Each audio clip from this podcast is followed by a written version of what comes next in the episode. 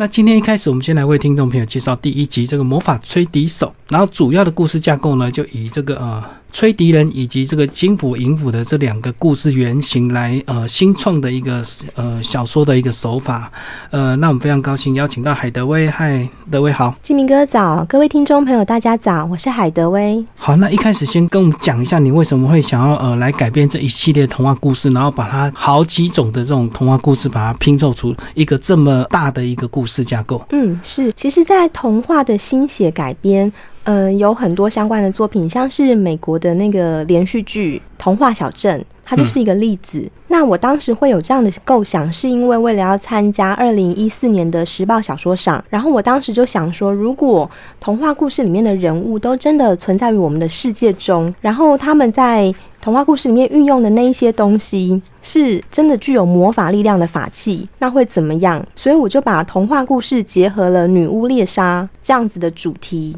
然后写成《禁猎童话》这一部小说，它其实是比较属于像青少少年或者是成人可以来阅读的一个作品。那我为什么会对童话这么有兴趣呢？其实可以追溯到，就是我小时候就非常喜欢看童话。只要是我没有看过的童话故事书，我就会想要去借来看，不管是中国的，或者是欧美，然后日本的，甚至到念国中的时候，如果我跟妈妈去图书馆，然后看到没有读过的，我也会借来看。那那一度还被我妈妈嘲笑说这样很幼稚。那后来是因为好像你这个自己小孩的关系，你也常常念童话故事给他们听，对不对？对对，然后我特别想要聊聊，就是为什么会想要结合童话跟女巫猎杀？那童话是我这一辈子非常感兴趣的一个元素嘛，女巫猎杀的部分则是源自于不晓得金明哥相不相信前世今生这样子的一个主题，应该有点道理。对，是因为我自己是相信轮回，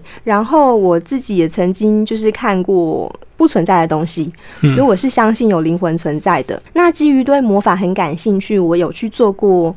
催眠。嗯，在深度催眠的过程中，我曾经看到，就是我在中古世纪的时候，就是被追杀的其中一个人，就是女巫，是对，嗯，所以我就觉得，我从以前就对这个。主题非常感兴趣，那我当时是不知道为什么，直到我去做催眠之后，我才了解其中的关联性。哦，因为你前辈子可能有一世是女巫，所以后来你现在对呃童话故事这么感兴趣，这样子。对对对，我就想说可以结合童话跟女巫的猎杀，那刚好童话其实在。这些作者撰写之初，它其实并不是以童话的方式呈现，嗯，有很多其实是预言，就是有一些警示的作用。像是一六三四年的《睡美人》，她其实是公主被王子迷奸之后产下了双胞胎。那像《灰姑娘》这个故事呢，它的原著其实是灰姑娘跟王子结婚后，她怂恿小鸟把两个姐姐的眼睛都啄瞎，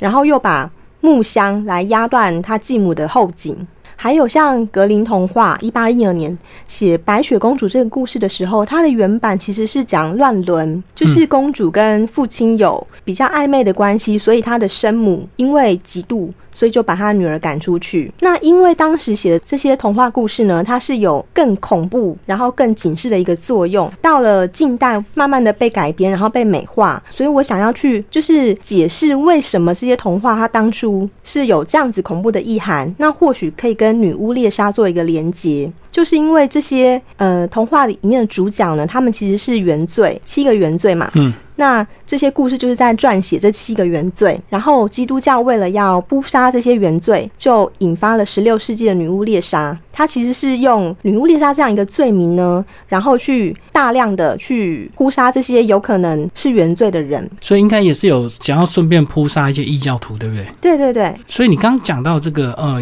原来这个很多童话故事的原版都不是我们现在看到的这么这么可爱善良这样子，它本来在那当时都有一些警示的一个作用，或者是有一些呃社会性或新闻性这样子。对，没有错。好，那童话故事那么多，你到底怎么去把它取舍出来，呃，淬炼出这几篇这个人？人物把它呃凑成这样的一系列小说。对，呃，其实在我决定定调用原罪来代表童话的人物之后呢，我就广泛的去阅读所有的童话，然后去寻找其中有可能连接起来的关联性。那像我第一集它的主角女主角是她的原型其实是哈梅尔吹笛人。就是从前有一个穿着小丑服装，然后他可以以笛声来吸引这些老鼠，然后帮镇上除去鼠害的这个角色。那后来呢，因为镇长跟镇民不愿意付出原本同意给他的报酬，所以他就把呃镇上的小朋友都在半夜的时候用笛声吸引。让这些镇长跟镇民们失去自己的孩子，然后痛不欲生。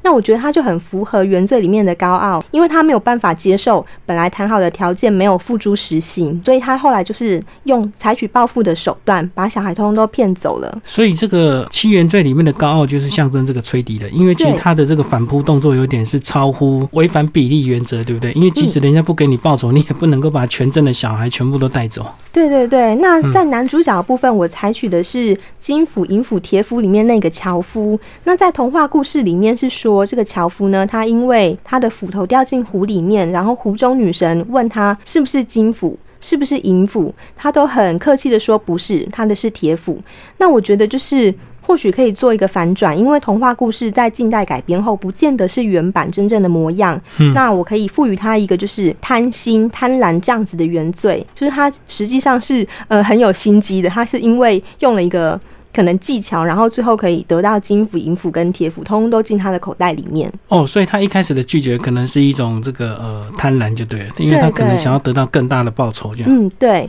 那像第二集的时候的女主角，其实就会更贴切，因为她是杰克与豌豆里面的那个传人，所以。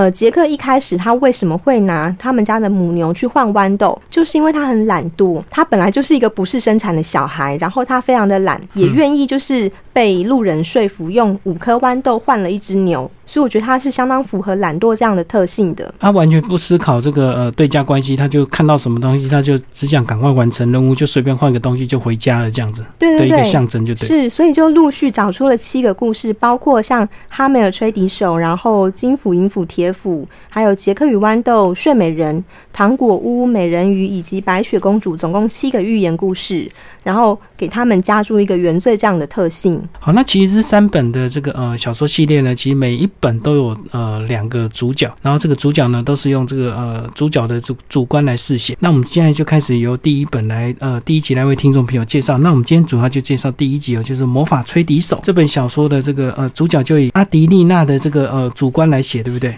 对，然后搭配他的是另外一个男主角是尼可拉斯，也就是金府银府的这个呃家族这样子。是是，呃，其实当初因为《禁猎童话》第一集算是我人生中的第一本长篇小说，那所以我会希望能够在里面加入很多自己非常热爱的元素，像是音乐，然后奇幻，甚至里面可能会有在各个地方逃亡或是旅行的观光，还有美食、魔法这样子的一个元素。所以读第一集就是有点像享受这个音乐之旅以及这个世界之旅这样子。这个海德威充分把个人的这个经验跟喜好写进去，尤其呢，在我们的这个主角每次在吹奏营笛的时候呢，都有一些所谓的世界名曲，然后都会做带入一些详细的一个说明，这样。所以这是你个人的兴趣嘛？对对对，其实阿蒂丽娜她这个名字是来自于呃理查克莱德门有一首钢琴曲叫做《水边的阿蒂丽娜》。嗯，那当时就觉得这个名字非常的适合第一集的女主角。其实每一集的角色的命名，它都是有贴切于当集的一个原罪跟特性的意义。好，那介绍完阿迪丽娜，也要介绍尼可拉斯这个名字了。其实我有点重女轻男吧，就是男生的名字只是顺耳就好，只有女生的名字是特别的赋予意义。那阿蒂丽娜喜欢音乐，她本身是茱莉亚音乐院的学生，然后因为要陪母亲去世界各地就是公演，所以她暂时的休学了。这个反映到其实我个人从小就非常喜欢音乐，像我妈妈就是让我去学钢琴，然后我小时候参加合唱团，虽然日后没有再继续就是针对音乐这个部分。来做深造，但是我觉得就是已经架构了一个对音乐的喜好跟品味。那所以到高中的时候，我参加学校管乐社，就是一路以来都跟音乐有所渊源。到了后来，甚至在就是美国有去听那个百老汇的音乐剧，当时就觉得哇，原来音乐剧可以结合音乐跟舞蹈，让我非常的震撼。所以我在《禁猎童话》第一集里面就用《歌剧魅影》这一部音乐剧来做开场。而且呢，这个场景是从台湾开始，对不对？对。呃，其实我的第一部真的很不好写，当时可能前后写了将近一年的时间。我觉得最困难的地方是在于，当时要写国家歌剧院这个场景的时候，因为希望可以写它的后台，嗯，然后我就除了实地走访中正纪念堂之外，我还上网搜寻了很久，终于给我找到一份就是后台的那个建筑透视图。然后，所以才能够实际模拟，就是他是怎么样逃，然后怎么样经过一些放乐器的地方，然后到了后台，怎么样爬上他的布幕跟钢架，甚至到了最上面的猫道。刚刚讲的这一段呢，就是在第一集的时候，就有个神秘人要抓我们的这个阿迪丽娜这个女主角，所以他们就在这个后台里面追逐。然后你那时候怎么没有想尽办法去透过关系直接进去后台看一看，而是在上网这样子去浏览，很花时间呢？对，但是。它其实是可以申请，就是进去后台做观光。嗯，但是我当时因为先搜寻，然后找到这一份透视图，我觉得非常好用，我就直接用上了。所以整个故事就从他们在呃国家音乐厅要表演，然后有一个神秘人要抓他，来开始进行第一集的一个故事，这样子。是，那它其实整个剧情的架构呢，是女主角她先因为被追杀的关系，然后她就觉得好像妈妈对她隐瞒了什么秘密。一直到他的妈妈把他带去加拿大投靠，就是青梅竹马，然后也是世交的朱利安他们家遇见了男主角，然后才发现原来他们好像真的有什么家族秘辛。然后妈妈跟这个 uncle 呢，他们就是要一起去处理一些事情，不让晚辈知道。这时候他就发现了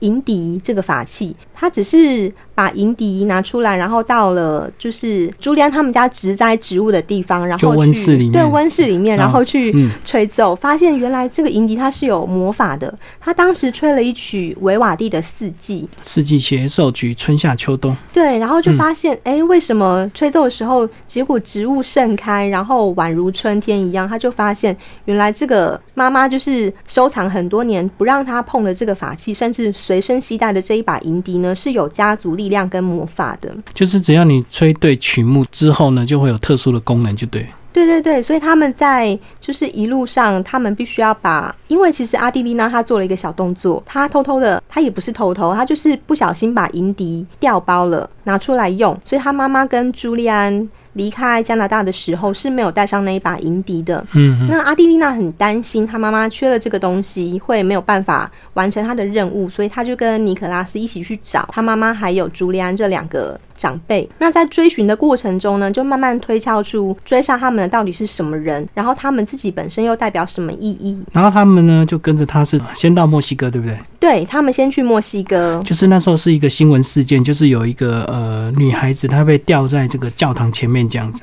对，其实卡莉算是她妈妈比较好的姐妹淘，然后用中古世纪猎杀女巫的方式在教堂里面处死。她被吊在祭坛上，然后除了脖子上面有一根绞绳之外，她的嘴巴里面还被塞满了那个烧红的木炭。这就是中古世纪处死女巫的一种方式。所以把她吊死之后，还用这个烧红的木炭塞到她嘴巴里，这样子。对，就是因为他的处死的方法太匪夷所思。对对对，所以最后他们才推敲出他们可能是被猎杀的女巫的后裔。他们到墨西哥之后，就往拉斯维加斯去。哦，就是要找另外一个这个。对对对，这个要先讲到说，他这个阿蒂蒂娜在这个朱利安他们家的图书馆找到一个这个残破的名单，对不对？就有七个人这样子。对。所以他就去去找另外一个这个名单上的另外一个人，跟他这个协商这样子。对，总共是七只家族。那一开始他们其实不太明白那七个人到底是什么关联性。那直到就是后来发现，哎，那个为什么尼可拉斯他收藏的金斧跟银斧可以躲过就是机场金属检测器，然后甚至可以劈开任何的物质。原来他们就推敲出，原来他可能是金斧、银斧、铁斧里面的那个樵夫。就是他，他这个斧头它有特殊的这个功能，所以它能够金属侦测不到这样子。对对，然后他们就是开始，也因为卡莉的死，然后让他们明白到，也许这跟就是《女巫之锤》这本书有关系。因为《女巫之锤》这本书就是在呃十五世纪的时候，有两个修士写的嘛，他们专门用这本书来猎杀女巫。那里面也有记载，就是怎么样去处死跟怎么样去审判。这系列书还有个这个非常重要的一个主角，就穿插了这三本书啊，呃，就是一个国际刑警里欧，对不对？对，那其实写里欧这个角色的时候，我觉得是蛮困难的，因为第一个他是中年大叔，那要去揣摩他的心境比较有困难。那第二个就是因为他其实是一开始是德国人，然后他是国际刑警这样的一个身份，嗯嗯，那所以我必须要去考究，就是德国的警察制度，然后必须要自圆其说，他为什么可以到处跑，然后可以携带枪械这样子。好，那其实里欧呢，在这三集里面他都有出现了，他们算是一个蛮重要的一个关键人物，就是串联这七大家族的一个重重要的人物这样子。对，其实李欧这个角色呢，他到第四集的时候。也就是三部曲之后的下一本第四集，他将会成为主角，然后我们将会细究他这样子一个铁汉柔情的个性呢，是有什么样的过往历史。那其实这个第一集的最重要、最精彩，当然是在最后面的那个几个章节，就是要带入这个一开始在呃音乐厅要要抓这个我们的阿蒂丽娜的那个黑衣人到底是谁？那他到底是谁锁死的？这样子。对，其实这是。一个反转，因为刚开始在前面的时候，我们并不清楚这个。就是凶手，他到底是哪边派来的人马？他是教廷那边的人呢，还是说是七大家族之间他们彼此内讧？那可能要看到最后面的时候才能够揭晓。这也是这本书的高潮之处。不过在故事一开始是呃，就有点带入这个，有点像是教宗又要再次来猎杀女巫这样子，延续的十六世纪的那种手法。然后可能他们发现了这个七大家族或许有一些这个神秘的一些力量，可以影响世人，或者是能够见证新的奇迹。就会改变世人对教宗的一些信仰，所以他们可能就会教宗再次的来执行这个七大这个呃家族的猎杀任务，这样猎杀女巫的一个行动，这样是是嗯嗯，那到底是不是真的是教宗派出来的？当然这本书最后呢，就呃欢迎读者自己来读，呃这个最后一集其实就蛮精彩。那其实这三本书呢，呃虽然是连续的，但其实严格来讲，其实每一本还是可以独立看，对不对？对对。那我特别想要聊聊，就是第一集它的一个创作的中心思想。嗯，因为当时呢，那个二零一四年这个阶段的时候，我刚好也是在做一个人生的思考吧，就是人生到底什么样才是我们真正活着的价值？不是养小孩吗？你为什么想那么多？是，你不是全职的家庭主妇？因为那时候哦，那时候有在工作，然后在赚钱。嗯，然后我当时就觉得说，呃，因为我本来是做行销工作的嘛，所以当时会。觉得工作了十年，然后手上掌握有行销预算，厂商可能都对你很客气。那他到底是因为你这个人，所以跟你有良好的关系，还是因为你在这个位置上？所以当时就这样思考，然后后来就决定说要把这本书的第一集定调为它的中心思想是爱。所以在里面有很多很多的关系，例如说阿蒂丽娜跟他的母亲他们之间的关系，然后还有他妈妈是一个很天兵、很傻气的人。那所以阿蒂丽娜她必须被迫担任。起从他爸爸过世之后，他必须要像反而像是家长一样去照顾他的母亲。嗯，那又像朱利安跟尼可拉斯这样子的父子关系，是一个比较朱利安非常的望子成龙，所以他从小就给尼可拉斯非常大的压力，无论是知识方面或者是训练武术各方面都非常的要求，甚至会就是会打他。那所以，我希望能够在不同的亲子关系之间理理出一个头绪，然后也能够就是换位思考吧，因为自己当妈妈以后就比较能够有同理心了。其实，在书里面有提到，其实朱利安家是非常非常有钱的这个大家族这样子。对，那所以我就想要讨论放任式的教养跟高压式的亲子关系，它会对小孩造成什么样影响？那其实里面有写到一段趣事，就是那个阿蒂丽娜跟梅兰妮他们母女两个在台湾逛夜市的时候发生了一件趣事。嗯嗯，就是她妈妈很想要在夜市里面找一片 CD，然后是某一首古典音乐曲的，但他们不小心走到卖三级片的摊子。呃，就是他妈妈不懂中文，就对，就跑到那个卖三级光碟片的摊子要去买这个音乐这个 CD 这样子。对对对，这其实是真人真事，就是我的母亲，我跟我妈妈去逛夜市的时候，然后她走到一个也是卖三级片的那个摊位前面，然后硬要跟老板要佛经。他就一直说他要观世音菩萨普门品，然后老板一开始还很错愕，听不太懂。他再重复一次的时候，然后老板就很尴尬的挥挥手，请他离开。可是我妈妈还不死心，她觉得一定是老板没有听清楚，为什么不帮他找？那所以这个角色他的原型就是我妈妈，就是你们逛夜市曾经发生过的趣事。其实像现在还是有在卖这种，只是他呃可能就是有点比较三级片而已啦，并还没有到真正的那种呃太裸露这样子。呃，其实不是每个人都天生是。是可以扮演一个母亲的角色。那也许像我妈妈这样子，就是比较天真然后傻气的女人。那她可能在我的童年时期会觉得她，哎，你为什么会骑车，车就骑走，然后把我留在原地，会做一些很天真的事情，对，会忘记我呢？但到后来，就是换位思考之后，才发现其实是可以被理解的。她可能也许太忙了，太累了。意思是你现在也会就对？哎，我真的曾经忘记接小孩过，就忙过头了这样。对啊，对。好，那第一集大概就是以阿蒂丽娜跟这个呃男主角这个尼可拉斯，那其实他们两个这样一起去冒险，一起去寻求答案，其实他们两个也发展出呃很微妙的一些关系了。对对，那在爱情这个部分。的琢磨就是，其实后来有读者问我说，一开始的时候，阿蒂丽娜是不是对朱利安有倾慕之情？那为什么后来那么快就变心？我觉得这是一个少女的心情，就是她也许对某一个长辈有所投射，她喜欢他，然后那种成熟的气魄，或者是能够照顾人的那种。方式跟气度，但他后来在实际相处之后，发现朱利安其实并不符合他心目中理想的形象，他们会有一些观念上面的。落差跟代沟，那在实际相处之后呢，他才摸索出爱的样貌，所以对尼可拉斯有所感情。你讲他一开始因为是他的父亲比较早走啊，所以他可能无形中就产生所谓的恋父情节，这样是是，嗯，会去崇拜、期待他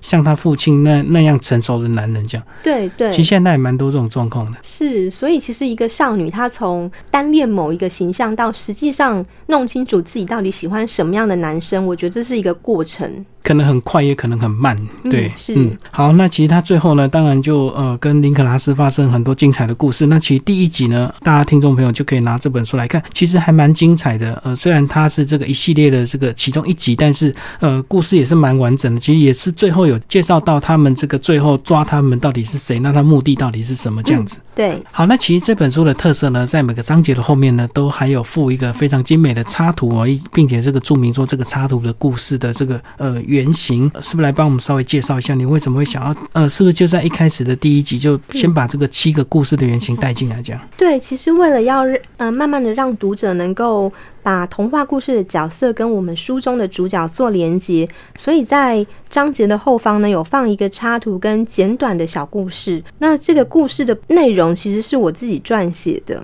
就是根据原本的故事，然后再做重新的编修撰写。但是这个插图呢，它其实是好几百年以前原版故事的插图，是特别上网去找的，所以可以从它的构图中看出是蛮古色古香。好，这也是这本书的一个重点，这样子。对。那海德威再稍微帮我们补充一下，我发现你这个这个故事的很多这个情节章节啊，包括到国外的很多这个他们在进行这个搜索与调查的时候，哎，好像都真的有所依据，对不对？好像是不是你事前真的花了很多功夫在搜寻这些相关的资料。对，其实这本书它的内容是蛮考究的，像是在海柔他们在拉斯维加斯被抓起来，然后审问的时候，里面用的刑具呢，就是真的历史上存在的东西，像他们被关在吊笼里面，然后后来海柔被拉出来放在审讯椅上。其实审讯椅就是一张铁椅，然后它的椅面是尖刺，也就是说，当你坐下去的时候，就已经会皮开肉绽了。但不只是这样子，铁椅还可以加木炭烧红。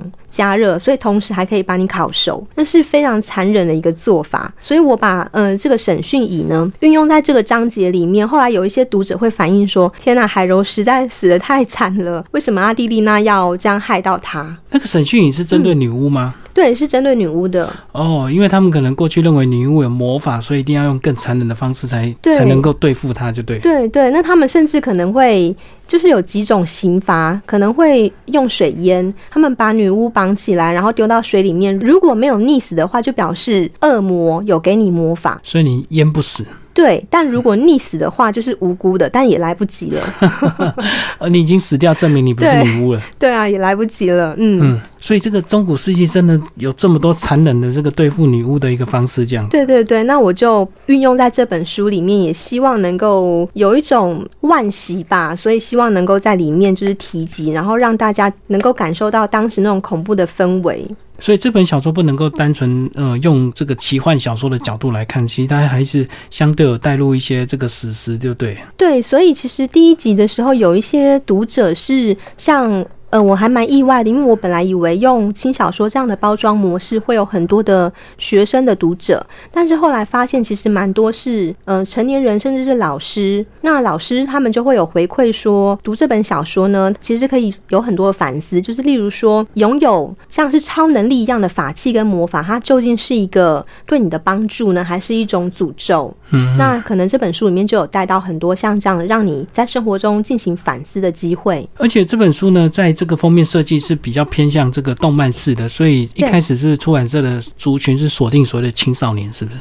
呃，对，因为其实现在青少年是买书的大宗嘛，但是意外也让很多成年读者去吸引他们来看，对对对，这是蛮意外的收获。那我也蛮开心能够跟他们做交流的。嗯，好，我们今天介绍第一本这个《禁猎童话》第一集啊，《魔法吹笛手》。那作者呢是我们的海德威。那后续我们还会再为听众朋友介绍第二集以及第三集，欢迎继续锁定我们的节目。好，谢谢德威，谢谢。